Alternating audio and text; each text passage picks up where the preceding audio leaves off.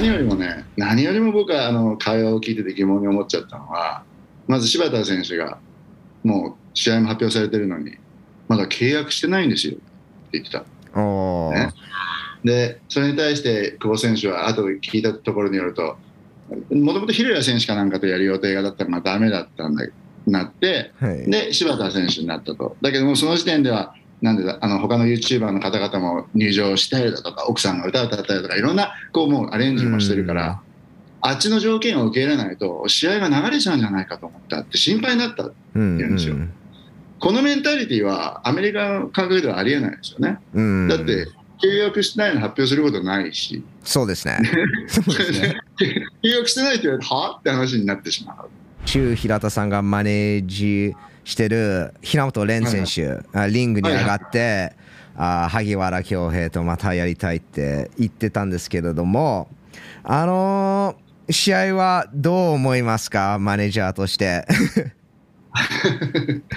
どこまで言っていいのかな？あのね、基本的にファイターはマネージャーをいつつければいいんですか、そして、まあ、つければそのメリットとかも何ですかって聞きたいです。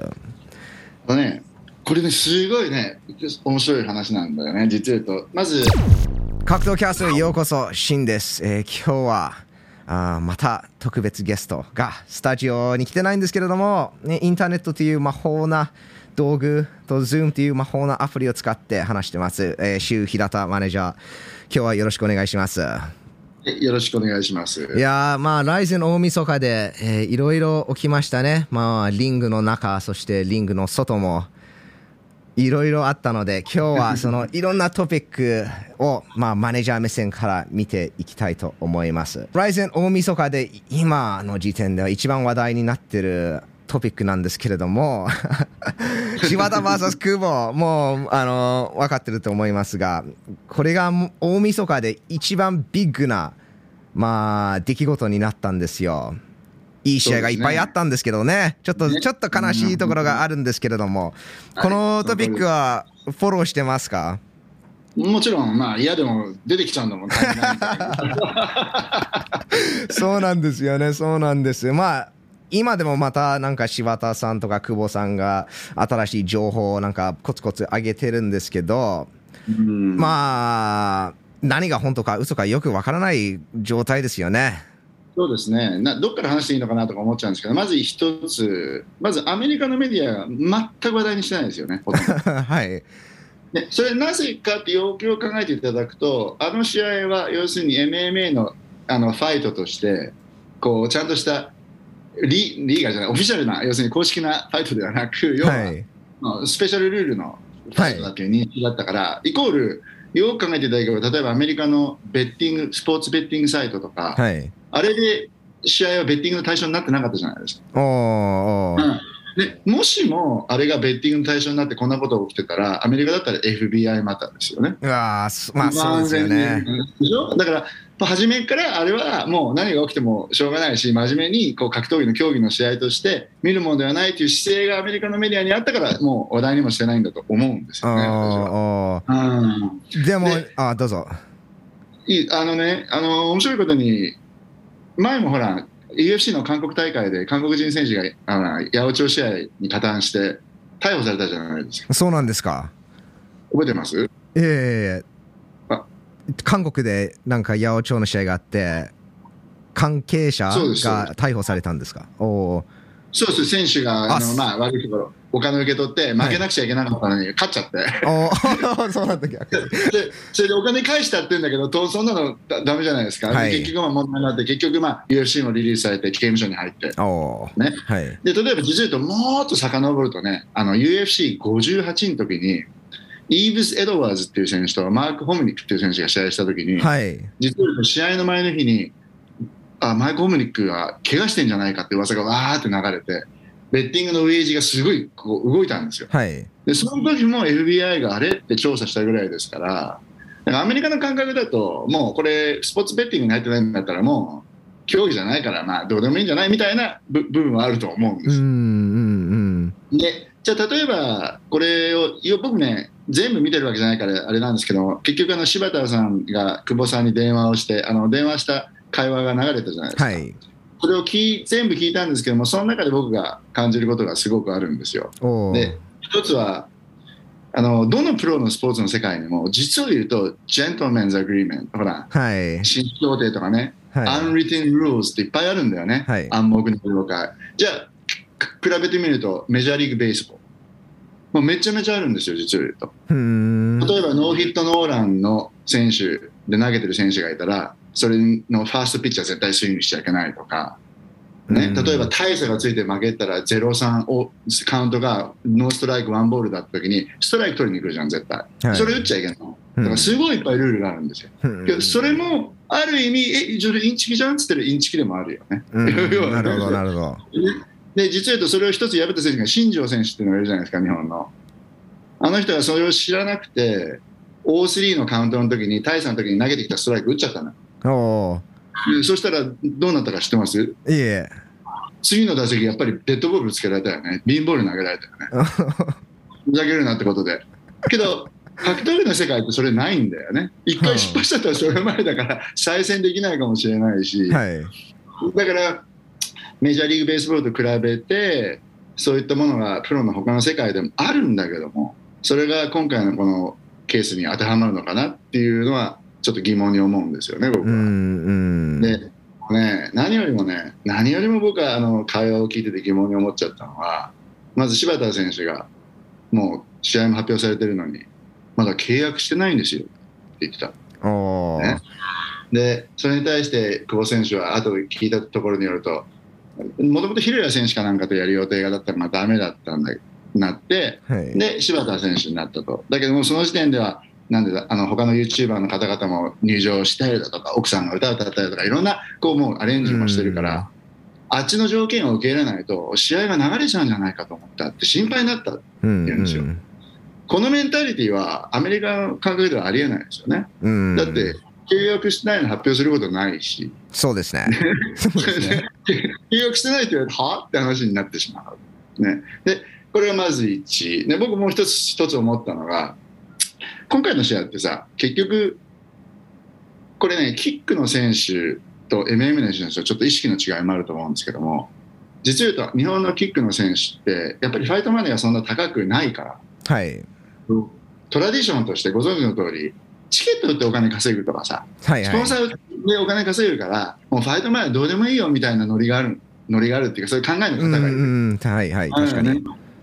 僕、それはね、プロのアスリートとしておかしいと思うんですよ。まあ、そそうですよね。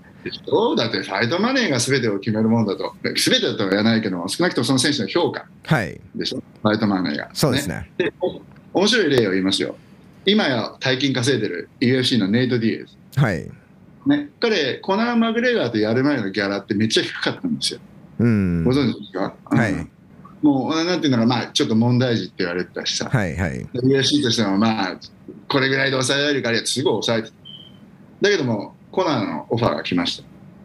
で、そうなった時に、彼は、コナーいくらもらってるんですかって聞いたって言うんですよ。まあうん、うん。え当然でしょ？あっちがじゃあ1億もらってんだ。で、俺が100万で試合すんねんって話になるから、あっちが1億、例えばね、あっちが1億もらってんだったら、俺5000万じゃなくてやんないとかね。はいこれが実はプロアスリートとして、実は僕は正しい考えだと思ってるうん。ねでそうなってくると、コナーはそれ、コナーとやれることになって、ネイト・ディーズは、もうコナーとの試合からもうものすごいお金を稼げるようになったわけですか。はいこれ。ってアスリートにとってのチャンスでそうなると、同じように考えると、今回の久保さんも似たような考えができると思うんですよ。うんで柴田さんっていうのは、まあ、まあ、大晦日には必要な視聴率を稼ぐ球であって、まあ、プロモーターとしても使いたかったっていうのも明らかに分かるじゃないですか。はい。僕がマネージャーだったら一番初めに聞くのね、じゃあ柴田いくらですか？って聞くんですよ。うん。で、まあ、ぶっちゃけこういうこと言ったら怒られるかもしれないけど、あじゃあ、じゃあ、じゃあ例えば柴田500万だったら、じゃあ倍増し1000万円だったら考えませんって言うと思うんですよ。うんなぜかというと、体重差もいっぱいあるし、たかなりあるし、柴田さん、ズブの素人じゃないし、はいで。しょ？はい。ね、あのどっかの実習とか来るわけじゃないから、だからそういった感覚、ビジネス感覚があれば、ああいうふうに LINE が来ようが、ああやって電話の会話があろうが、いや、おかしいんじゃない？って思うことがいっぱい僕あると思うんですよ。うん、まあそうですよね。一応、柴田さん、まあ選手、し 柴田選手が久保選手とまあその試合のまあ条件を話し合うことになったら、まあ、久保選手のマネージャーと柴田選手が話すべきだと僕は思うんですけど、そうなんです。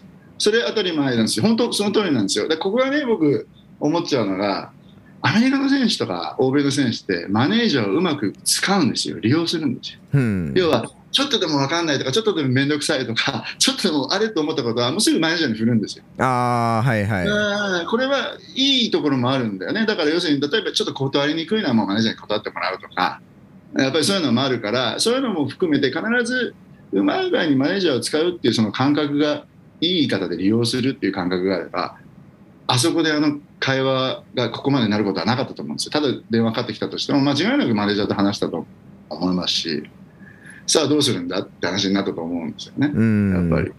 うん。でそれとプラスね、僕ね、いつも思ってるのは、日本人の選手たち、これちょっと意識改革してほしいっていつも思ってるんですけども、日本人の選手たちって、まあ、みんながみんなそうじゃないんだけども、試合したいって気持ちがすごくあるからさ、うん。試合のオファーが来ると、条件決めないで受けちゃう人が多いんですよ。うん。はいやりまうん。で、多くの選手たちも時々じゃあ、まあ、グラップリングとか、他のちっちゃい大会、ちょっとサイドに出るときは、まあ、どうぞやっていいよってか、と直接やり取りしたりすることがある。だけども、最終的に僕は一応契約とかチェックするときになって、やり取りこうやって見ていくと、ギャラ書いてないじゃんって。ギャラ書いてないの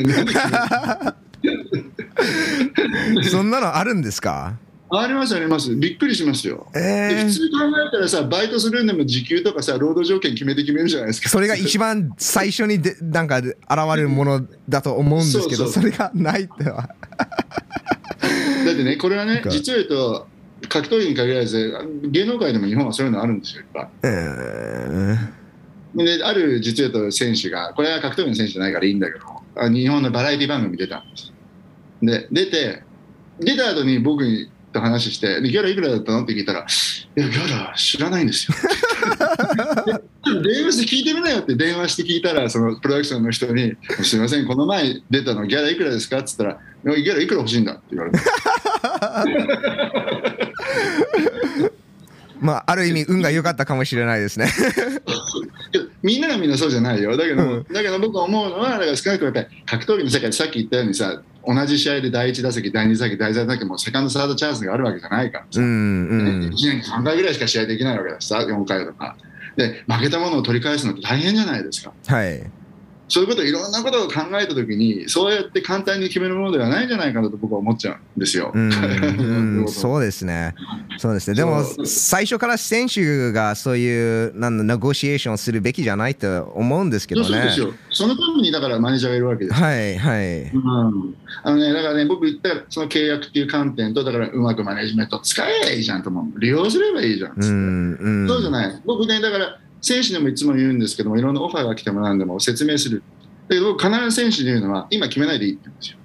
日本の選手ってもうやりたいから、もうすぐやるっていう考えだけど、僕は、必ず僕はこうこうこう思うよって説明して、わざと明日まで決めないで、その間にいろんな人と相談してって言うんですコーチとか。はい。僕ね、こうやってクッションを置くってことはすごい僕大切だと思って。うんやりたい気持ちはわかるけど、だからそういうようなことがあれば、今回のことってこんなにすごい大ことにはならなかったんじゃないかなと僕は思ってしまうんですよ。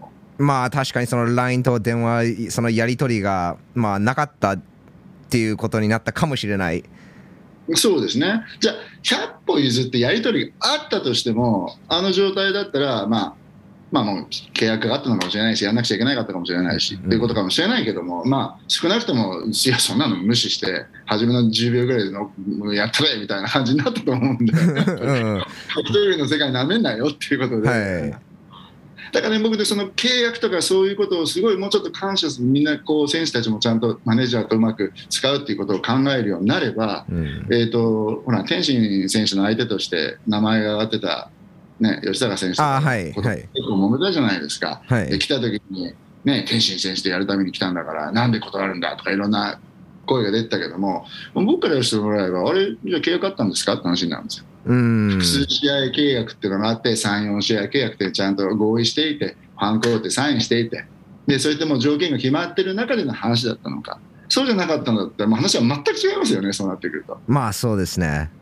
で久保選手の場合もそうだと思うんですよ僕知らないですけど彼はじゃあ複数試合契約だったのそれとも1試合ごとの契約だったの、ね、で1試合ごとの契約だったら当然柴田ってやるんだったらスペシャルケースだからもう今までもらったお金がじゃあ例えば100万だったとしても、まあ、何倍のことを僕は要求してもよかったと思うんですよね、ネイト・ディエズの場合に。ネイト・ディエズは結局あれ50倍ぐらい要求したでしょ？最終的には。そうですよね。いくらだったっけなあとネイトの。40だと思う。40倍？40倍。はい。50倍、うん。でしょ？それはだけどねここここが面白いことにさ日本普通のビジネス感覚で考えるとプロモーターだったらねじゃあ今まで100万出したのをじゃあ倍出してあげるよ。200万出してるからいいだろうっていう気持ちは分かる。んですうん。だけどもアスリートからしたらそうじゃないんだよね。何倍とか問題じゃないだろうっていう。だからそういうネイト・ディアスとかネイト・ディアスのマネジメントみたいな感覚があったら、はい。この久保君ももうちょっと違った結果になったんじゃないかなと思うんですよね。やっぱりうんうん。そうかもしれないですね。まあ結構注目を浴びたのは間違いないです柴田選手だから結果論を言ってしまえば柴田選手の一人勝ちですよ。そうなんです。そうなんです、ねだって、うん、だって彼はよ YouTube だから僕思った YouTuber ってこう炎上系 YouTuber ってやつですか要は。はい。Add fuel to the fire っていうのが彼の ビジネス。だから彼はもう毎日毎日毎日こうやって灯油を注いでるわけですよガソリンの中に。で再生回数で稼いで、はい。うん、っていうことですよね。そうなんですもう動画なんか6本ぐらい出してるよねこの久保選手のアーダコーダについてうちですか？な柴田？ああ、うん。彼一人の YouTube チャンネルだけで、うん、6本くらい出してます。で例えば YouTube で他の選手たちも言いたいのすごいわかるんですよ。やっぱ怒っていったりとか。けどその度に、その度に柴田さんにネタ上げてるわけだからうね。んうん そうなんですよね柴田選手だけ大きくなっていくようなあーまあことになってしまった。あー久保せ久保選手はまあ周平田さんマネージャーファイターのマネージャーなので久保選手はこれからどうすればいいのかっていう考えはありますか？いやー、もうね、思うんだけど、まあ、久保選手、まず第一に多分ちょっと、怪我とかがあって、あんまりちょっと試合できるような感じじゃないみたいなこと、桜村さん言ってたじゃないですか、今日の動画で。だからとりあえず、もう今やすぐにどうせやれるわけないわけですから、柴田だと。で、もっとポジティブに考えちゃえば、あれ、公式記録にならないから。あそうなんですかそうななったらおかしいでしょ、本来ならば。じゃあ エキシビション試合っていうことだっまあ、たんでねスペシャルルールだからね。あースペシャルルールだからスペシャルルールで残っちゃうんだけども、スペシャルルールで。だけどあれは、フルな MMA ルールともう考えない方がいいっていうしかないですよね。うんうんでじゃあ例えば僕が久保選手のマネージャーで久保選手が目指しているところがあるんだったらじゃあ例えば彼が将来 UFC とか言うんだったら例えばだよ。うん。そんなの全然大丈夫だって僕言いますよ。いくらでもマッチメーカーに説明できるから。おあのー。気にしてもしょうがないって言いますよ。けどこれはねファイターのビジネス的な考えであってけど久保選手はアスリートだからさもうそういうことよりももうあれが気に食わないからとにかく負けを取り返したいんだと思うんだよね気持ちとしては。ああ柴田はまた柴田とまたやってうん、けどそれそんなにメリットあるっていう考えもあると思うし。そうだね。あと柴田と戦うならあと1年ぐらい待たないといけないかもしれないです。でその1年の間に彼だったらじゃあもっと自分のファイターとしてこうステータスいいものに上げていくことができると思うから,、うん、だからどこを目指したいかですよね彼がこうおーはいだから僕いつも選手には長期的にロングターンプランとショートターンプランね短期ゴールを常に話し合うようにしてるんですけども。そういうふうに考えちゃうとやっぱりもうもう無視していいんじゃないのっていう感じになってきてますよね実を言うと。うーん。なるほど。結構そうだね。久保選手について話してる格闘家とかまあこの事件について柴田選手だけについて話してるじゃん。あんまり久保選手のことは聞かないんですよ。そうですね。うん、だから久保選手はほら病気があるっていうこともちょっと言っちゃってね、はあのああいうふうになっちゃうとなかなか非難しにくいですよね。例えばあ普通だったら、ななんで LINE でやり取りしてんだとかね。だって普通に考えてください、もしもこれがちょっと古い感じの監督さんとかコーチだったら、もう選手めちゃめちゃ怒られちゃうよね。あ はいはい やり取りしてて、何やってんだって話じゃないですか。だけど、だから、ちょっと違うんだよね、感覚がね。その病気が理由だとかね、そういうふうにね、嘘も信じられ、すぐ信じちゃうとか、そういうビヘイビアだったのも、ひ非難できなくなっちゃうから。うーんやっぱりちょっと時間が経つとみんなもこのことをなんとなく忘れてそれからまた試合組んだりすることができるそういうことですねう。んで、どうせ石形が、ね、今おっしゃったように、1年後しか試合できないだろうし、で今は格闘技やめますなんて言ってるらしいですし、あれだって全部ね、もうストーリーだと思うけど、彼が一生懸命作ってる。だからそれに乗るか乗らないかですけども、乗る必要あります？って僕はまず考えた方がいいかなと思うんですよ、うん、そうですよね。そうですよね。はいうん。まあ、あの、先ほど、名高選手の話、吉成名高選手の話に入ったんですけども、一応、彼は、まあ、那須川天心と試合のオファーが、まあ、送られていて、その条件が合わなかったっていう話になったと思うんです。確か、55キロで那須川天心とキックボクシングルールでやる。で、それだけ55。で肘あり。ああ、でも、あの、55は肘ありで、53がキックルールだと思う。ああ、それが、あの、名高選手の条件。で、それが通らなくて、那須川天心サイドは55キロキックボクシングルールって答えたと思うんですよ。で、その結果、まあ、試合が組まれなかったんですよ。で、周平田さんに聞きたいんですけれども、そのオファー、名高選手、そのオファーを受けなかったことについてどう思いますか？いい、なんだろう、ことだったと思いますか？あのね、僕、絶対あのディテールを全部知ってるわけじゃないから、はい。ね、あのこれだとは言いづらいんですけども、まあ、見方一つとしては、天心選手とやれると大晦日のスポットっていうのは、もうこれはもう選手にとってはね、ものすごい、ね、にこうみ皆さんから見られるみたいだし、名前を売る点でも、全然ありだろうっていう言い方はすごくわかる。うんだ。けども、僕ね、すごい疑問に思うのはね、例えば天心対武選手だって、これからもっと細かいルールとか、なんか詰めるとか言って発表してるけども、うんもうそんなさ、詰めることなんて、そんな何年間とか何ヶ月話し合うことじゃないと僕思ってるんですよ。でしょ？何キロ、ルール、ね うん何ラウンド、そんなもんはっきりはしまで1週間もしないで、まとまる話だと思うんですよ、はい実を言うと。はい。だけども彼の場合は、まあ、たけた階級が下だったから少しずつ上げてってで12月5日かなんかにテストマッチをやったんですよね確かねそのそうですね、ボムで一度、はい。でまあそれのまあで天心先生に近づける体重でみたいな、うんこう手応えみたいな感じなのかもしれないんですけども、うんじゃあその肘がどうのこうのっていう話をなんで1年前から言ってる人が今そこで揉めるのかっていうのが僕の大きな疑問ですよね。あそんなものずーっと分かってたことじゃないですか。まあ確かにそうですね、1年前から名高選手言ってたよね。同じ条件を、うんうん言ってますね。はい。だったらそれは折れなかったってことだからそれまでなんじゃないんですかと思うんですよね、僕は。うんだって、名中選手だってこれからのキャリアもあるわけだし、で彼がこれが35歳とかだったら話は別ですけど、まだもう若いじゃないですか。はい。で、はっきり言ってあんだけ強い選手ですから、自分の階級でこれから、だって、天心選手だって、大臣に初めて出た時はそんなにね、世間に知られてなかったわけじゃないですか。はいはいこ。れが5年でこんなになったわけですよ。そしたら結局選手いなくなるんですよね、これから。はい。その枠空いてるからじゃあいけるじゃんとか思ってもおかしくないと思うんですよ。うん。じゃあ彼が一生懸命5年間経ってもしかしたら天心選手ぐらいのスターになっていればいいわけですしはい。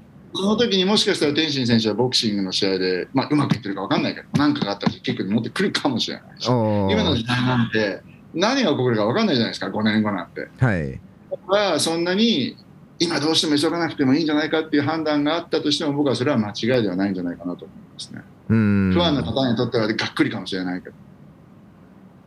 そうですよね。まあそんな急いで、この、まあスターになろうとしなくてもいいっていう。そうまあ、あとだから例えば3試合契約だったのかとかさもともと複数試合契約だったのかそれとも単発だったのかとかもうそれによって全く条件違ってきますしそうですね。緊急オファーでしょほとんどもうだってほ 他のだからそれだったらもう準備期間が短いんだったらじゃあうんこれルールのギャラギャラがもらえなくちゃやっぱりダメですよとかそういう話になるじゃないですか。うん、うん。そうですよね。プロだからね、だからプロだから、やっぱりお金の話はやっぱり絶対しなくちゃいけないと思うし、条件もルールもすべてそうじゃないですか。はい。はい、だから、なんていうのかな、そこら辺のことも理解してあげなくちゃいけないんじゃないかなと思うんですよね、怒ってるファン、分かるけどの、言いたいことは。はいはい。う んそうだよね。僕、冗談で直人によく言うんですけども、柴田選手のファイトマニーを名高選手にあげたら、その、天心戦を受けてたかもしれない。だけどね、ポイントはこうなんですよ、僕、僕は事情分からないですよ、坂村さんのこの前、さっきの動画を見ても僕は思ったんですけども、やっぱり選手は選手のやっぱり事情、考えがあるけども、同じようにプロモーターにはプロモーターの事情があるんですよ。うん。でもしかしたら僕らには分からないだけだって、柴田を入れなくちゃいけない事情があるのかもしれない。視聴率だけじゃないかもしれないし、もしかしたら協賛企業の方々もそういうリクエストが来てるのかもしれない。わからないですよね、それは。で、坂倉さんがね、僕ね、今回の動画を見て、あ僕、いつも思ってたことは2つ。1つ、彼も言ってましたけど、UFC と同じことやって、真っ向から勝負してたって勝ちっこないですと。うん、だから違うことをやらなくちゃいけないっていうの僕それはすごく当たり前だし分かると思うんですよでプロモーターからしたら USC みたいなガチガチの世界ばっかりやっててもやっぱりねこう競合できないからコンピートできないから。そしたら1試合ぐらい柴田みたいなのを組んだりとかさああいういろんなエンターテインメントがあるから面白いっていうのはすごく分かるんですよ、うん。なぜかというと UFC を見慣れてるアメリカのファンとかメディアの方がライジンとか昔で言えばプライドその次のドリームとか見に行くとみんな言うんですよ。すごい面白かった。やっぱり MMA ってこういう面白いショーもあるんだよ。UFC やっぱ面白いの。みんな選手同じに見えるかな。とか本当みんなそう言うんですよ。だからその中で考えたらやっぱり柴田選手みたいな人を入れなくちゃいけないというプロモーター事情も分かる。だからこそ僕はマネジメントとして契約とかマネジメントとかそういう観点でやっぱり選手のやっぱり権利、ね、選手のプライドを守ってあげたいと思うんだよね。あー。やっぱり契約しちゃうともうそれ破れないっていうことがあるからまあ gentlemen's agreement じゃないから こういうなんだろう試合の後からわーってなんかあこれこれがあったってこうだこうだっていうのがななくなるっていうことだよね。そうですね、うん。まあ、これだけで、ね、面白いことでねアメリカじゃもちろん契約したらそれまで。それ変えるんだったら法廷、ね、裁判持って大変なことしなくちゃいけないけども。まず日本人のこの契約に対する観念も少しちょっと違うんですよ。うん。こう形式だけっていう感覚、うん、just for formality っていう考うんえで、うん。だけど後でアジャストすればいいじゃんっていう考えの方も。実は じゃあ契約の意味ないんじゃないですか？いやだからけどね僕はっきり言いますよ新さんね。これねアメリカとに日本とちょっと大きな違いね。日本人すごい真面目なのよ。だからはい。契約っていうとすごい真面目に捉えるのねすごく、うん。だからちょっとでも変えるんでもすごい大事だしさ、ねね、だけどもその反面信頼関係があるからっていうようなところもあるじゃないですか、うん。だから例えばアメリカあごめん日本の例えばコマーシャルに出てるようなタレントさんだとかそういうのも契約書内で出てる人がほとんどですよ。うん。まあ、それはまあ、ね、信頼関係があるから。だけど、アメリカの場合はさ、実言うと面白いことに、メールのやり取りとかそういうのも、もうほとんど契約として認められるんですよ、法律法律的に。おーそうなんだ、うんだからそれが証拠として出せば、まあ、認められるケースもあればないばってことで、それが法証拠として出せるものになっているから、しっかりちゃんとやり取りをしてて、そこの証拠を押さえていれば、そこで戦えるっていう部分もちょっとある。うーんうん、その感覚が実を言うと僕の中にあるから、まあ、正直言うと日本のプロモーターさんとやり取りしてる時にあの正直すごい信用してる方もいっぱいいるからこうやり取りしていて契約書が「あ忘れてました周さん」っつって試合の日に出てくることもある前から聞いてても「ねえねえ契約書早く出してよ」って言って でも僕はそれでも怒らない。なぜかというと信用してるから、はい。でそれで間違ったこととプログラムになったことはないから。うん。うん、だけども本当はいけないんだよね。だからそこのバランスっていうのが僕はすごい難しいなとは思ってるんですよ。そうだからそこら辺の選手のやっぱり意識改革だよね。もうちょっと意識を改革してくれれば自分の権利、自分のことは守れるんじゃないかと僕は思うんですよね。もうん。うん。なるほど。なあの前回のエピソードポッドキャストでも話したと思うんですけども日本のまあ MMA ファイターはほとんどマネージャーをつけてないっていうかまあジムの代表がマネージャー役をしてるという話があったと思うんです。けれどもそのマネージャーってまあファイターはマネージャーをいつつければいいんですか？そしてまあつければそのメリットとかも何ですかって聞きたいです。ね、これね、すごいね、面白い話なんだよね、実は言うと。まず、アメリカのケースで言うと、まあ、ほとんどの若い選手で3、4勝ぐらいしちゃうとマネージャーつくよね。うんねねなぜ、そのローカルレベルのマネージャーをつく人たちは、どっちかというと、マネージャーというよりも、スポンサーシップセールスマンだよね、コーディネーターみたいな感あじ。スポンサーを取ってきてくれる営業マンが圧倒的に多い。あうんでけど必ずしも大きい団体とのコネクションがあるとかこう大きいいっぱい選手が抱えているというのはそんなにいないそのレベルだと。でそれがちょっと UFC ぐらい近くなってくると初めてここでこう UFC だとかいろんな選手を入れてるマネジメントと契約するケースがまあ半分。うん。中にはその時から付き合っていくマネジメントとか若い時から一緒に二人三脚でやってた人とずっとやっていくっていう選手もいる。例えば、うん。ジョー・ローゾンっていう選手なんてさはい。二十歳ぐらいがあの強かったから。で二十歳ぐらいから同じ高校の時から一緒だったその人とずっとマネージャー。うん。うんで僕実を言うと初めてこのビジネスに入ったのはね ATT がやってた Absolute Fighting Championship っていう大会があったんですよ、はい。でそこのマッチメーカーの方に僕は引き上げてもらったの。その人にアプローチして。うんでその時にジョー・ローゾンちょうどジョー・ローゾンのその二十歳のマネージャーが一生懸命売り込みにしてきて。うん。でそのマネージャー意地悪だからさ ATT よし。じゃあいいやつやってようっつって砲兵マズビダルを当てたんですよ。ああ。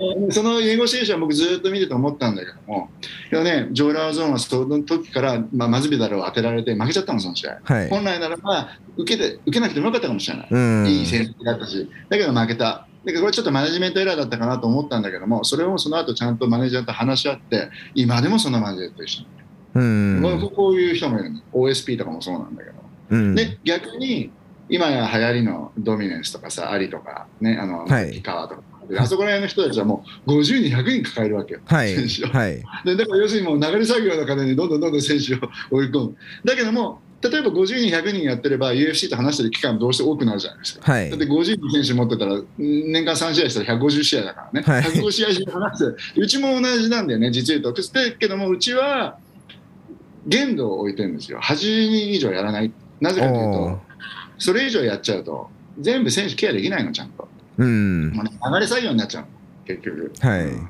うちは80人やるんでも4人でやってるからねだからじゃあそれを100人200人やるっていうのはじゃあ何人いるんですかって話になっちゃうし、うん。だから自分がどういったマネジメントを求めるかどのキャリアのポイントでどれがいいかってやっぱ考えなくちゃいけないっていうのはすごくみんな選手は考えてると思うんですようん。で実を言うとこれはアメリカのトレンドなんだけどね僕らのマネジメントとか、まあ、それなりに UFC とかに選手を抱えてるマネジメントは実を言うとフィーダーショーローカル大会。あのね、はい。あそこののブッキングとか全部交渉するけど一切お金取らないんですよ。うん。うちもだからパンクレスとかシュートさんとかディープの選手入れたけど一切お金取らないだから直樹選手とか水垣選手入れたら僕ら一切お金取らない。でそれはなぜかというとやっぱりメジャーに行く前のもう投資として考えていかなくちゃいけない。でそういうふうに実用と知っていかないとアメリカでは選手を契約できないのよ。あまあ、そうポテンシャルの強い選手は、強い選手は。うん、だからそういうのもあるから、実を言うとアメリカと日本ってすごいそれ違うと思うんですよ。あ。ああ、なるほど。で、実は僕ちょっとだ名前ど忘れしたんですけど、ある日本人選手が、なんかこの前ツイッター見たら、アメリカのマネジメント会社と契約しましたってツイートしてたんですよ。で僕、それはそれですごくいいと思うんですよ。面白いと思うからね。だけど、その中でちょっと気になったのは、でも、日本のことだけは僕らだけでやることにしましたって書いてうん。つまり、せっかく契約してるのに、そのマネジメントに日本の団体との交渉は任せないって言ってるんですよ。はい。で僕、それね、僕はおかしいと思ってるんですよ。マネジメントやっぱり一つ窓口にして、その人にちゃんと日本の団体だろうと交渉させることによって、選手もやっぱり見えなかったものが絶対見えてくると思うんですよ。うん。うんただ、日本の感覚から言うと、やっぱり同じ道場に他の選手がいて、その選手もじゃあ例えば、その大会に出るんだから、そういった付き合いもあるから、そんなあ勝手にわけのわかんないね、英語しか喋れないやつが出てきて、そうやって団体でやり取りされたら、他の選手に愛嬌があるんだっていう気持ちも、それはすごいわかるのよ。あ。あうんだからそこら辺の線引きっていうのはすごい難しいって僕は思ってるんですよ。あ。難しいですこれね。うん。そうでアメリカのコーチがこれこれまた偉い面白いなと思うところはねアメリカのコーチはそれ分かってるアメリカも同じなんですよ実を言うとだってローカル大会があったらローカルプロモーターから電話かかってきちゃってさこの選手入れてくれないかとかマネージャーじゃなくてやっぱりコーチに来ちゃってるんですその時マネコーチも面倒くさいからこう言うんですよ。ああこの選手ねシューっていうマネージャーと契約しちゃってねちょっと分かんないなあいつに言わないと。頼むわっつって回しちゃう。はい。反対に俺のとこすぐ僕に電話してきて、俺もうさ、選手練習見るのでフルタイムでも忙しいから、もうこういうことやってられないから頼むよ、お前みたいにスマートでやってくれみたいな感じで言ってくる、そういうような感覚ができちゃってるんだよね、アメリカは。あけど日本はなかなかそれないじゃないですか。あ。はい。うん、だからアメリカだとさ、一つのチームに20人選手がいたら20人違うマネージャーがいるわけですよ。要はうーん。だからコーチもそれに慣れちゃってるから、もうまあまあマネージャーに振るっていうカルチャーがあるんですよね。うんだからそこがなかなかないところも、まあその久保選手のことも含めてね、やっぱりそれがあれば、いろいろもうこう、事前に防げる部分があったんじゃないかなと僕は思うんですよ。だからマネージャー選ぶときもそれは、その選手によりけり、何を求めるかだと思うんですようね。ーん。とかやっぱり選手、まあ、それぞれ自分の、まあ、目的によっていつマネージャーをつけるかにねが変わる。そういうことですね。だってね、マネル・ケープだってさ、UFC 行ってさ、すぐマネージャー変えたじゃん、2、3試合ぐらいで。もうそれと同じで、ちょっと変えれないわ、みんな。うんそういう選手もいれば、全く変えない選手もいる。うんこの2つにあっさり分かれてるんうんで、何を求めるかじゃないですかね、うんでもないよりあった方がいいですよねマネージャーは絶対いいと思う。なぜかというと、違った視点をやっぱり提供してくれるから。やっぱり、やっぱり、なんていうのかな、ファイターはファイターの世界でやっぱり生きてきてるじゃないですか。はいやっぱりそのそれと違ったものを見た人がやっぱりこういろんなことを言ってくれるっていうのは決して悪いことじゃないと思いますからね。でそれプラスやっぱりなるべく僕みたいに20年やってる人もいれば、まあ、10年やってる人もいると思うけどそれなりの年数やってるから僕らいろいろ今までのケースとかどんなことが起きたとか分かってるじゃないですか。うんだからそういうこともやっぱり選手に説明できますし。でね、僕、あ、そうだ、これ一つ言おうと思ったのは、日本人の選手にすごくこれ分かってほしいのは、マネージャーって選手のボスじゃないんだよ。わかる、うんマネージャーって選手のこう、なんか一緒に走ってる人だから。わかるうんうん競競技者パートナーなんだよ。はい、ね。というのも、せなんかなんか選手の中には、僕よくこれすごい気になっちゃうんだけど、よくこういう人がいるんですよ。どうなってんの？次の試合って聞くと、いや、マネージャーのなんとかさんがどこどこと話してるんです。なんで今どんな感じ？って言うと、いや、それは大人の世界だから僕はちょっとわからないです。大人のテーブルのことに僕はつけないんですよ。っていう選手がいるの。僕ね、すみません、君いくつって言うの。26です。26立派な大人だよって僕言うの。でね、あの野茂英雄っていうピッチャーがアメリカに来た時にインタビューでこう言ったんですよ。僕は日本のスポーツの世界で一番嫌だったことは、どんなにいい選手になって、どんなに大人になっても、いつまでもコーチは僕を小学生のように扱う。うん。要するに僕の意見はちゃんと聞いてくれなくて俺がお前のために頑張って頑張ってやってんだから黙って練習だけしてろみたいな。投げてればいいんだみたいな、うんうん。それがどうしても嫌だったって彼は言ってたんですよこっちのインタビューで。でそれって僕ほらアマレスの伊調さんとかがさ十何年間我慢して、ね、ハラスメントを告発したりとかさ。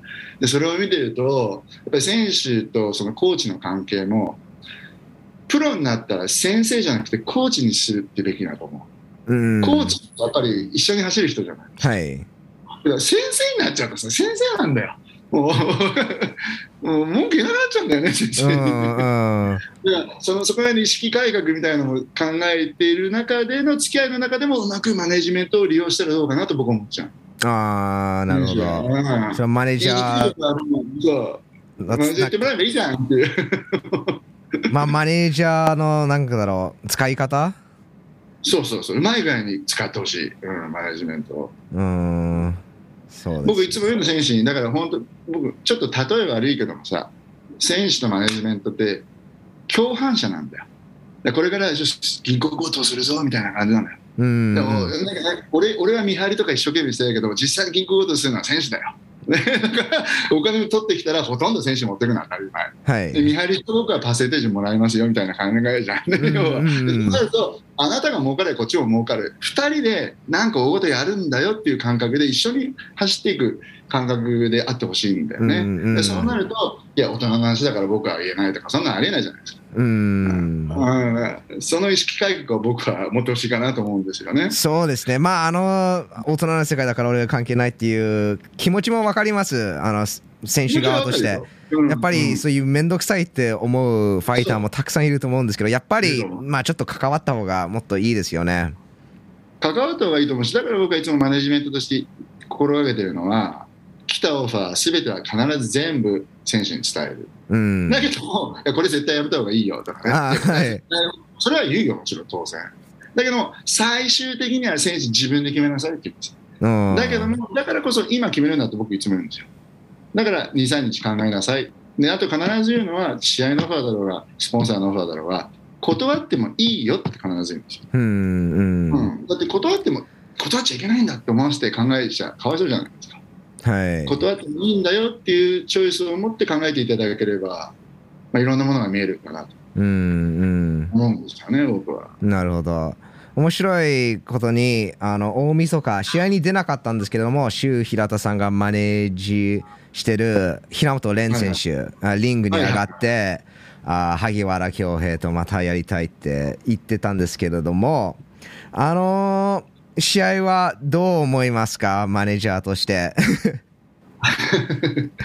どこまで言っていいかな、あのね、基本的に実を言うと、えっ、と、大晦日ではなく、その後のランドマーク、はいってたように、あの、ある対戦選手との、あれは、なんとなくもう内定してたんですよ。でこの選手がダメだったらこの選手、この選手がダメだったらこの選手、まあ、プラン A、B、C ぐらいではもう合意してたんですよ。はい。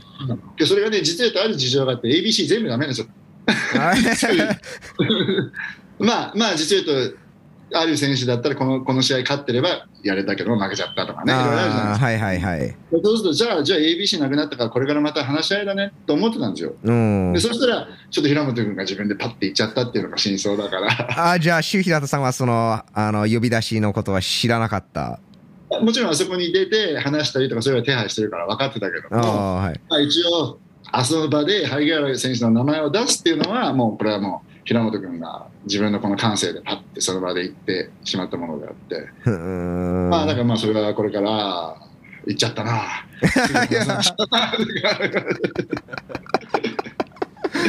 そうであしあのマネージャーとして、まあ、その自分のファイターの相手を選ぶその影響はどれほど持ってるんですか？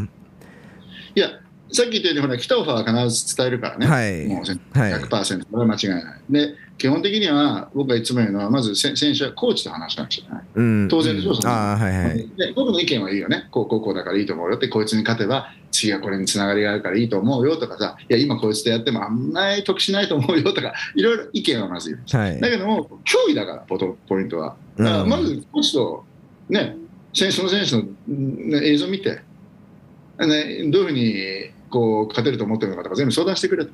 うんねね、でやれると思うんだったら、じゃあ受けましょうっていうことですよね、要はやっぱりそだから、最終的には選手とコーチが相談して、選手が決めてほしい。うんうんうん、だけども、僕はマネージメント、これずっともう20年ぐらいやってるから、もうどこの団体と交渉するときも、大体何どういう選手でやってほしいとかなんとか、なんとか分かるし、うん僕から聞くことがあるんですよ。例えば平本選手に関しては、大臣にさんに、どうやって育てたいですか？とか、どういうこと考えてますか？とか、そういう視点でも、事前からいろいろ話し合っちゃうから、そういった話し合いの中に、あじゃあこういった選手もありえますよね？とか、いや、これがいいよね？とか、そういう話ができちゃうわけじゃないですか。で、これはまだ正式オファーでもなんでもないけども、こここら辺で、ここら辺でって話し合いの中でもう僕の方から、あこのこのここの選手あたりどうですかね？って言っちゃうことが多いですね。うん。うん、そうすると、ただ座って待っててくるよりも、そっちの方がいいじゃないですか。なんだ、UFC にも大体同じことしますね。でもももちろん全部言ったのは全然ダメで、いや、ダメだ、こっちだって言われることもいっぱいあるけども、はいだからそういったようなやり取りをちょっとやっていけば、まあ、それなりに雷神さんだって、正式オファーとかどうですかっていう前に、もう、あここら辺だったらいけるんじゃないか、これはもう絶対無理だなって分かるじゃないですか。うんあそうそういう点ではやりやすいと思うんですよ。だからさっきの話になっちゃうけども、多分雷神さん、僕が久保選手のマネジメントだったら、雷神さんは柴田のオファーしてこなかったと思う。あーどうせさんのことだからすっげえ条件言ってくんだろうな、めんどくせえ。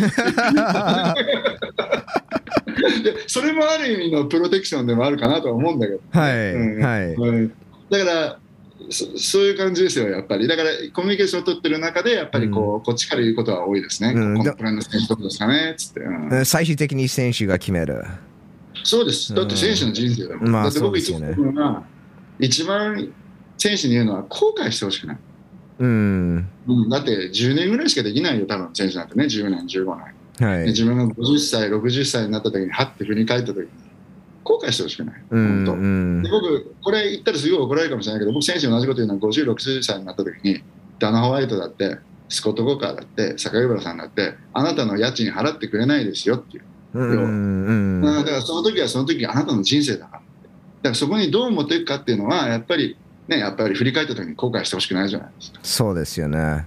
うん。だからだから僕は選手に決めろって言うんですよ、最終的には。何でも。はいうん。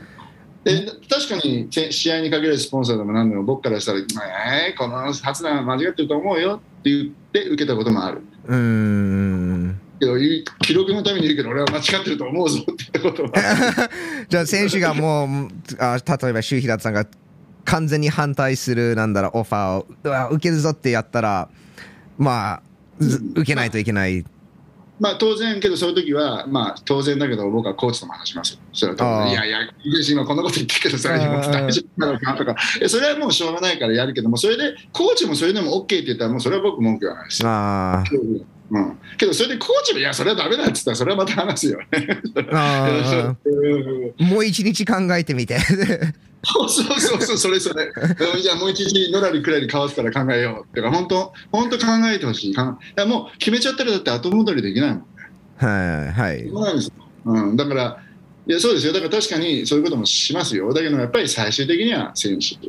で、コーチの意見をもとに選手が決めてほしいよね。ん試合に関しては、やっぱり。そういう意味でマネージャーも大事ですね。コーチがマネージャーだったら、その2人、選手とコーチと、その2人だけで決めることになるんだけど、もう一マネージャーがいたら、そう3人で決めることになる。あそこはね、新さん、面白いことで、これはまたね、日本とアメリカが違うと、アメリカってメガチームになるとさ、ヘッドコーチがいて、こう S&C のコーチがいて、打撃のコーチがいて、いろいろいるから、はいみんなで話し合える機会が結構あるからいいんですよ。うんけど、日本って結構、まあ、総監督がまずいないコーチケースも多いし、いろんなところでこうコーチとやってるから、はい。そのコーチたちのコミュニケーションが取れてないことが結構多いんですよね。取れてないですよね。わかるでしょ？ストレングコンディショニングはここでやる、ボクシングはここでやる、だからキックボクシングはここでやる、MMA ここでやるってなってるから。それをやってても少なくともヘッドコーチみたいな立場の方がいてうまい具合にコーディネートしてコミュニケーションを取ってくれてるんだったらいいけどもそれがなかなかできてないケースが多いんですよ。日本の場合は。うん。だから僕はあの例えばじゃあ井上直樹君のせケースで言えばもうもう負けた後にすぐもうこっちのコーチからチームメイトから日本のね安田さんから水垣さんから二木さんから全員僕はもうメール投げて全部話し合いにかかりました。あやっぱりこうコーディネートしてやっぱりみんなの意見をまとめるのが僕には役目だと思ったんで。ーで最終的にはそのみんなの意見をまとめて直樹君にぶつけるってことですよね。あだからそのコーディネーションは日本でやらなくてはやっぱなかなかできないですよね。アメリカの場合はもうチーム集まってるから、ーはいうん、その日行けばね、はい。もうみんなでそこ話し合いできるけど。も、はい。そこはちょっと違うところですよね。違うですよね。そのコーディネート、先ほど周平田さんが言ってたそのコーディネートするっていうことうん。は、普通マネージャーの仕事じゃないですよね。本当はね、ジムの中で、はい。うん、チームの、うん。本当はね、うん。だけども日本人選手の場合はそれがすごく必要だし、はい。特に海外とか UFC とかの日本人選手を目指す場合はほら海外で練習したいとか拠点を移したい方が多いじゃないですか。でそれを僕手配することもあるしそういう時はやっぱり日本のコーチともやっぱりやり取りとかご説明とかしてあげなくちゃいけないことがあるから必然的にやっぱりそうやって携わることが多いですよね。どうしても。うんうん。先ほど井上直樹選手の話をしたんですけれども 井上直樹選手あーまあ1ラウンド圧倒してしたとも言えると思います。打撃も当ててたしグラウンドに行ったら結構インパクトのある肘も当ててたんですけれども。1ラウンドの中盤ぐらいから、まあこまあ、ちょっとコントロールが中盤でねリバースされてからもう全然ダメだったよね。そうでしたね。うん。周平田さんからの目線では、どこで、まあ、井上直樹が、まあ、申し訳ないですけど、ちょっとミスったところ。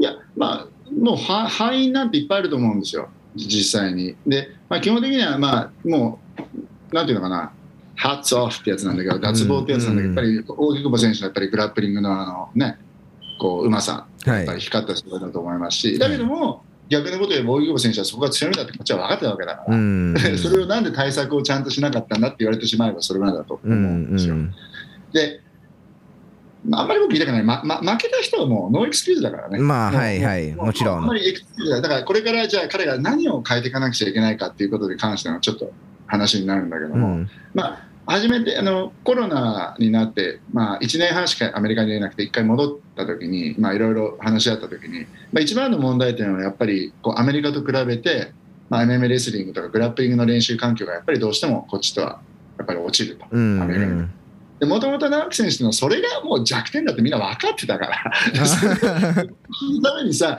アルジャメインとかメラブがいるあのチームを選んだわけですよ。ででご存知の通り、1年半ちょっとやっただけで、そんなに体に染み込んで試合にすぐ出せるもんじゃないじゃないですか。だから本来ならもっとちゃんと3、4年みっちりやらないと、それこそ、オイグボ選手でも、それこそメラブでも、アルジャメインでも、そういった選手に しっかりグラップリングに対抗できるようにな,、やっぱりならなかったっていうことが結果だと思うんだよね。うんうんだからやっぱりそれをやっぱり戻さなくちゃいけないから、やっぱり、で、まあ、技術的なこと言っちゃう、まあいろいろあるんだよ。それはまあ、ボスの水木さんがね、あの試合の後30分にわたり説教してたから、うちでこれやれって言ってて、やってなかっただろうみたいな感じで言ってたけど、あとはやっぱり、彼はやっぱりゲームプランをこう冷静に遂行するキラーにもっとなってほしいよね。やっぱりあうの、んなんていうか、アルジャメインにも言われたんだけど、2ラウンドで上を取った時だってさ、あんなにすぐ急いで肘を落とさないで、ちゃんとポジションを取って、うんねうんしっかりゆっくりやってから持っていけば、じゃあリバースされたとしても残り30秒ぐらいだったから大丈夫だろうとか、いろいろ、もうたらればの話なんだけど、だから要は、やるべきことをちゃんと分かってるのになんでやらんだっていう こっちの人の言うことだけどもそれをやらせてくれなかったこう荻窪君選手のテクニックがあるからね、うん。でじゃあもうある意味課題は見えてるんですよ。何しなくちゃいけないかってことは、うん、だから何かをしなくちゃいけないんだからそれは分かってるってことだから実を言うとアルジャメインが3月にタイトルマッチやるじゃないですか。はい。でラスベガスとニューヨーク行ったり来たりしてる時1月16日からニューヨークに戻ってファイトキャンプの後半全部やるんですよ。おだからそーこにまず直樹君を参加させて、で今、オーバーホールが必要だから、ちょっと体も心もリフレッシュしてほしいから、まあ、いろんないろんなとこ怪我してるのは、やっぱり朝倉海選手とか追い込む選手とかみんなそうだと思うけど、はい。トーナメントやって、あ満身創痍なんですよ、全員、実を言うと。うん。細かいこと言うとね、だからそれをちゃんと怪我を回復して、ね、ちょっと違う、またこの厳しい、ね、トップ選手たちの練習をちょびっとやりつつ、うん。で3月ぐらいから本格的な練習に取り込んでみたいな感じでいいんじゃないかなと僕は思ってるんうですよね。んなるほど。あの周平田さんのポッドキャストチャンネルでもあの言ってたと思うんですけども実は井上直樹1ラウンドでしたっけ？その指がああそうそうそう。dislocated って脱臼してはいうん脱臼してるって。あれグラップリングでそなったんですか？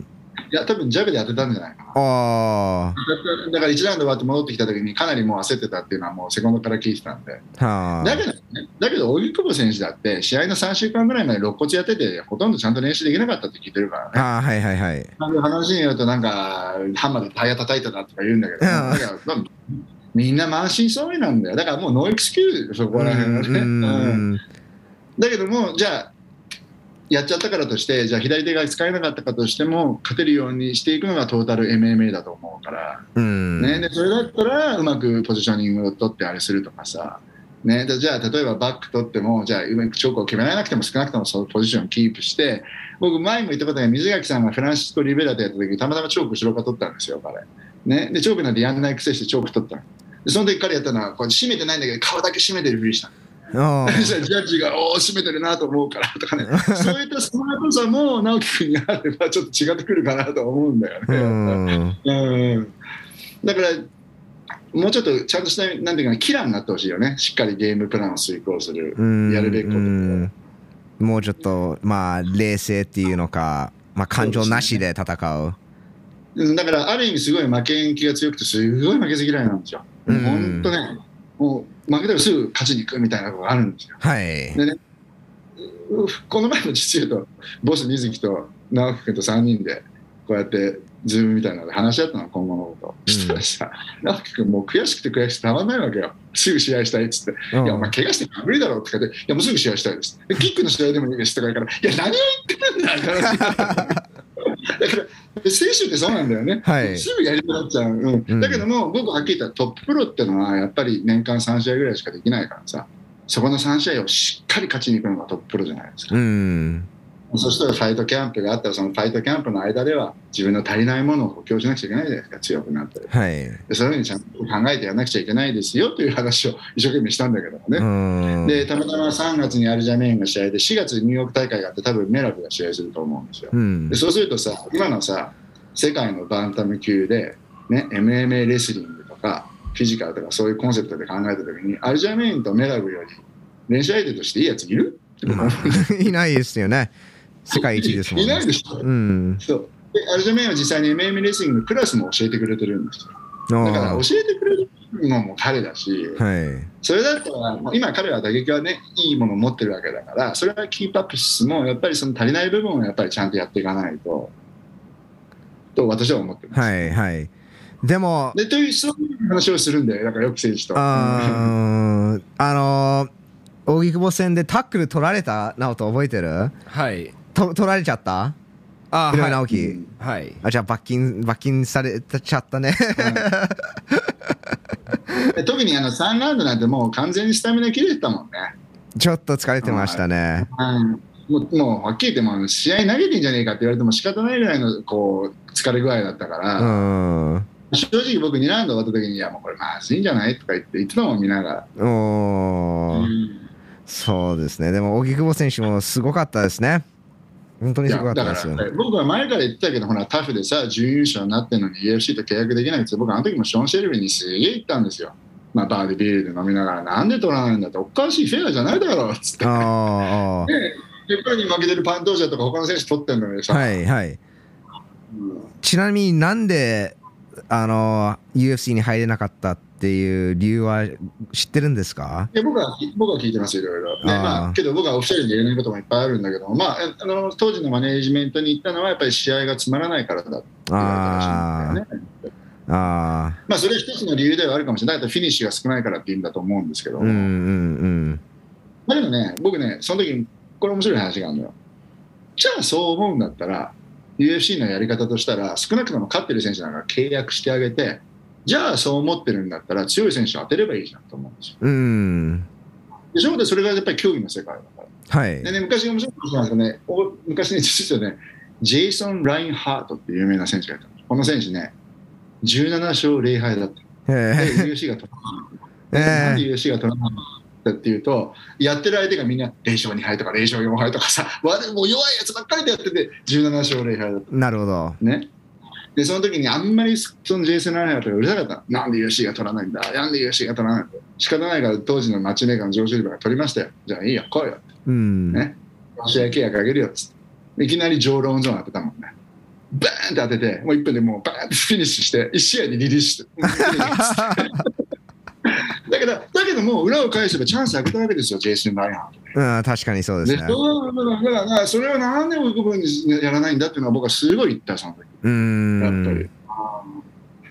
まあだからいろいろ理由があったんだったけども、まあ、僕はちょっと納得してなかったからだから基本的にはまあねいい選手であることは間違いないですし、はい。もっとどうなんていうのかない今更だけどさ負けてしまったことはもう取り返せないからもう落ちちゃったら上に上がるしかないじゃないですか、うんで。そうするともうポジティブに考えて大木久保選手に負けたっていうのはそんなそんなマイナスポイントじゃないよ、うん。そう思うしかないんだよでしょ？タフで準優勝だしはい。本来ならも全然おかしくない選手だしはい。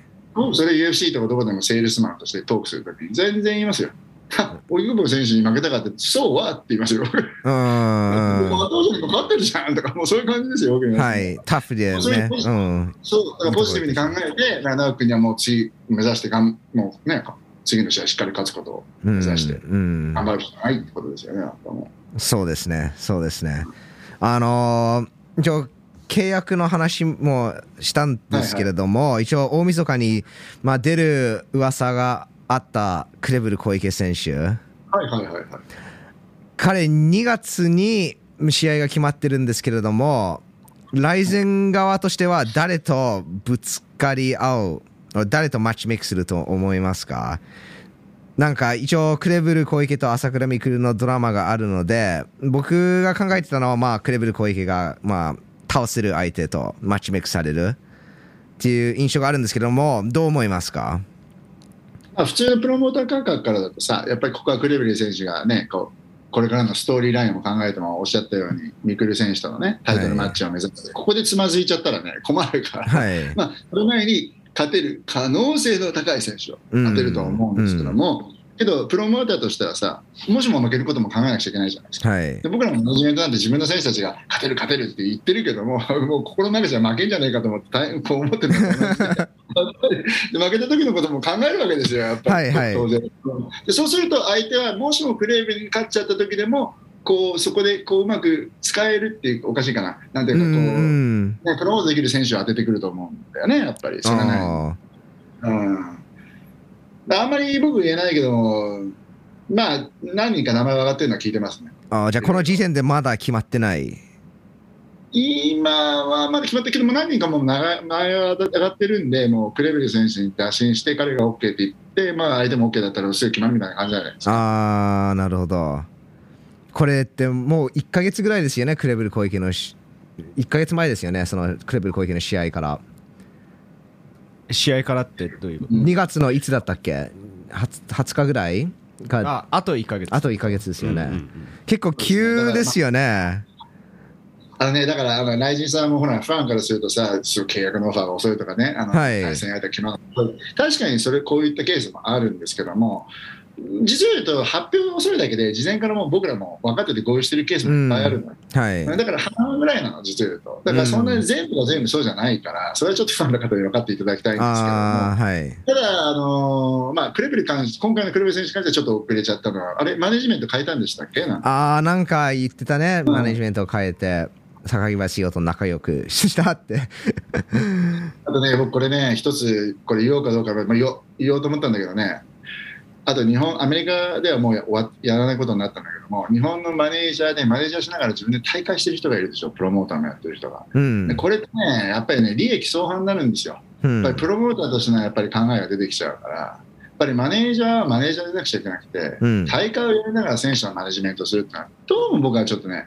問題点が多いと思ってる。んですうんちょっとフェアにはねできないよね。うん。でアメリカは一時それいっぱいあったんです。うん。あのうん、例えばあの LFA やってるブラックハウスのエド・スワレスとかさ、今あのベラト、ベラトルでマッチメーカーやってるマイク・コーガンさんとかさ、うんうん。うんあの人あたりもずっとマネジメントしてたんですけども、みんな辞めましたよね、やっぱ、スポーツが大きくなる。やっぱこれフェアじゃないかうんうん。ら、うん、だから、そういうことも含めて、選手はやっぱりマネジメントいろいろ考えてほしいかなと思いますね。そうなってくると、もうちょっとネゴシエーションはスムーズになるんじゃないかなと。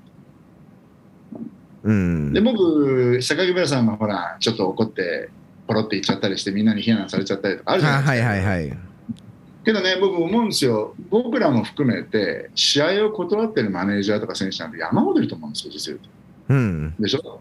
だけども、それに対していちいち坂井さん怒んないじゃないですか、あんなふうに。はいね、じゃあ、あそこまで怒ったってことは、実を言うと、じゃあ、その断ったっていうことよりも、多分だけども、それまでのやり取りとか、いろんな部分でやっぱり、えちょっと納得できない部分があったんじゃないかなと思うんですよね。ああうん、だってそうじゃなくて言わないじゃないですか。まあそうですね。はいそこに僕はちょっとマネジメントとやっぱり話し合わなくちゃいけない部分があるんじゃないですかと思うんですよ、選手からしたら。そうすると意外に僕ね、だから実を言うと、よく選手に言われるのは、やり取りするじゃないですか、WhatsApp とか LINE とか。はいはいはい僕、説明するのめんどくさい選手に見せちゃうの、これはいって。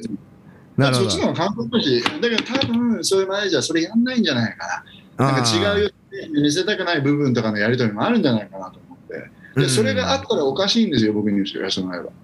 うんうんうんでしょ、はいうんだからそこら辺もよく考えてほしいかなと思っちゃいうんますね、選手。うんうんまあ結果的にクレベル小池も、まあ、自分のマネージャー、ね、のお仕事に納得してなくて、そういうことですようね。うんん違う違うマネージャーをつけちゃったから。それですぐにまとまっちゃったわけですからね。はいはい。それもおかしいじゃん。よくよく考えてみると、じゃあね、なんでって話になるわけですから。うんだってお金とかの話だったらそんなの簡単ですもんね。うんうん、だからそれ以外のことだと僕は思ってるんですよね。ですから。うん難しいですね。やっぱり自分に合うマネージャーを探すのも大事なところです。そうです。そうです。そうです自分で会うマネージャー。でやっぱり、まあ、僕だったらやっぱりいろいろ話できるマネージャーがいいよね、やっぱね。あ機械的になんか言われるだけよりもさ。で僕、僕ちょっと笑っちゃったんだけどさ、実を言うと、えー ACA っていうロシアの大会に、まあ、水垣さんと行った時に、はい。某某選手が、階級があ一つ上のところで試合してたんですよ。うんで、なんで階級一つ上で試合してんの？って聞いたら、いや、マネージャーがこれでやれって言うからっていうから、マネージャーがこれでやれって言うからって、説明マネージャー誰って聞いたら、それで海外のマネージャーだったの、珍しく。あでも知ってる人なの、実を言うと。あ。おーそんなこと言うかなと思ったら、いろいろ話し合ったのって、いや、別に話し合えないですって言うんだよね。言われた。うんけど、それで納得してると思っちゃうんだよね、僕は。ちょっとかわいそうですね。そうめっちゃかわいそうじゃない。マネージャーはボスじゃないから、選手。はい。ね、ある意味、ある意味、実は選手のボスなんだよ。だって選手がお金もらって、そのパーセンテージをマネージャーに払うわけじゃないですか。そうですよねマネにとって選手、クライアントだからね。はい。ねだから、だから決してボスでも何でもない、実はあんたのがボスなんだよってことを、僕は選手に学んでほしいかなとか思っちゃうよね。そうですよね。ん選手のために仕事してるから、一応選手がボスになるっていうこと。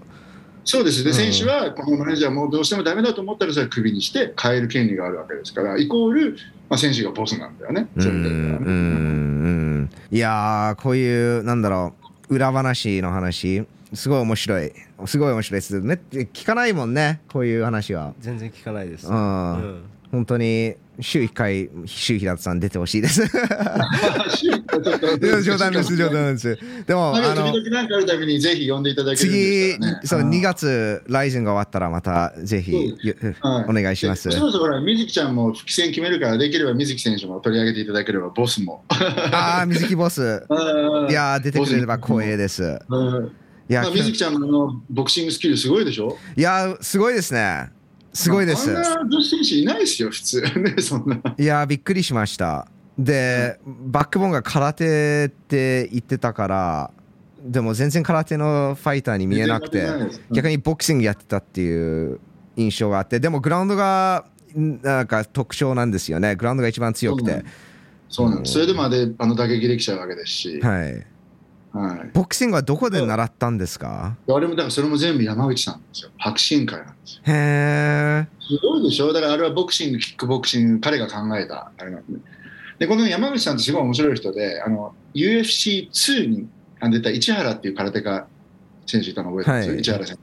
負けちゃったんですよ。うん。で、それを見たとき、同じ空手家だった山口さんは、MMA で勝てない空手は意味がないと思ったんですって。でもその時点から、もう空手というのは、彼の中ではもう MMA なんですよ。だから寝技とかなんとかなエクスキューズだっつって、自分であの柔術とか学びに行ったんだって。うーんで。その中から、その中から、その中から自分で考え出した、その MMA で勝つための、日本人が勝つための戦法があるな。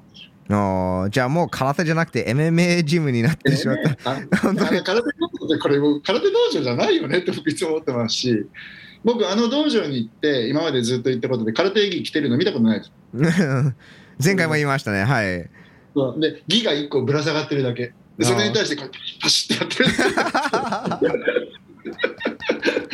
空手じゃないねっていう、うん、本当そんな感じで、うーん。でも本当にそうですね。パンチがうまいしディフェンスもすごいうまくて。すごいでしょ目もいい。だからねあの山口の素晴らしいところは要するに小学校の時からこう子供をいっぱいこう教えててなるべく早めにキッズあのキックとかやらせたから打撃のいや頭部の打撃をすごい気にしてた人なんですよ、うん。つまり一番初めに教えたことがやっぱりヘッドムーブメントでとにかく打撃をもらわない。だこれもすごい大切なことですよねやっぱり選手生命がはい。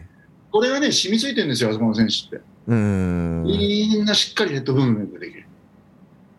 で、被弾しても必ず横に動く。縦に下がらずに横に動きながらちゃんと見るとかも、あともう一つ作新会で教えてるところは、試合中に絶対に相手に表情を悟られない。ああそれみ水木選手すごいですね。はい。みんなすごいですよ。どんなピンチになっても絶対表情を変えない。そうだからねそうですね、そういった面白いところだから、審査実を言うと、まあ、山口さん絶対ノーって言うと思うけど、本来のファミリータイムさんとかで、あの道場に行ってほしいぐらいで、行きたいですね。行きちょっと経たいです験したいでしょ、何やってんのか。はい。うん、だから、まあ、山口さん、そういうの好まないから、多分ノーって言うと思うけど、本当はそれぐらい面白い僕はとこだと思ってるんですよ、そうこは。うんまあこれからもあの水木選手の試合も楽しみにしてます。UFC の試合楽しみですよ本当に。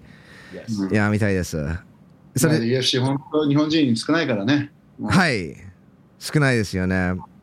今ん何人日本から出てるんです佐か藤孝選手、村田佳菜子選手、ね、水木選手、それだけですよ。3で人佐藤孝子選手は4試合契約が終わって、今、待ってる状態だから、で結局、ちょっと試合組まれなかったから、去年ちょっといろいろあって、本日、コーチ全員と僕、電話会議するんだけども、まあ、そろそろ違うこと考えなくちゃいけないと思ってます。あとなると、そしたら2人になっちゃう。2人になってしまいますね。いやーそれはそうですね。水木選手頑張ってほしいです。試合もエキサイティングですしいや楽しみですえ今日はあの長い時間ありがとうございましたいや、本当、長く喋りすぎちゃって、すいません。ええええ あの見てる皆さん、あの周平田さんの Twitter と Instagram、ね、ぜひフォローしてください。えっと、リンクは概要欄に貼ってあるので、で、あとは英語を喋れる方は、あ周平田さんのポッドキャストチャンネル、あたの面白いですよ。本当に面白いです。えっと、そのリンクも下に貼ってるので、えっと、登録してください。えー今日はありがとうございました。はい、ありがとうございました。また2月よろしくお願いします。そうですねはい、よろしくお願いします。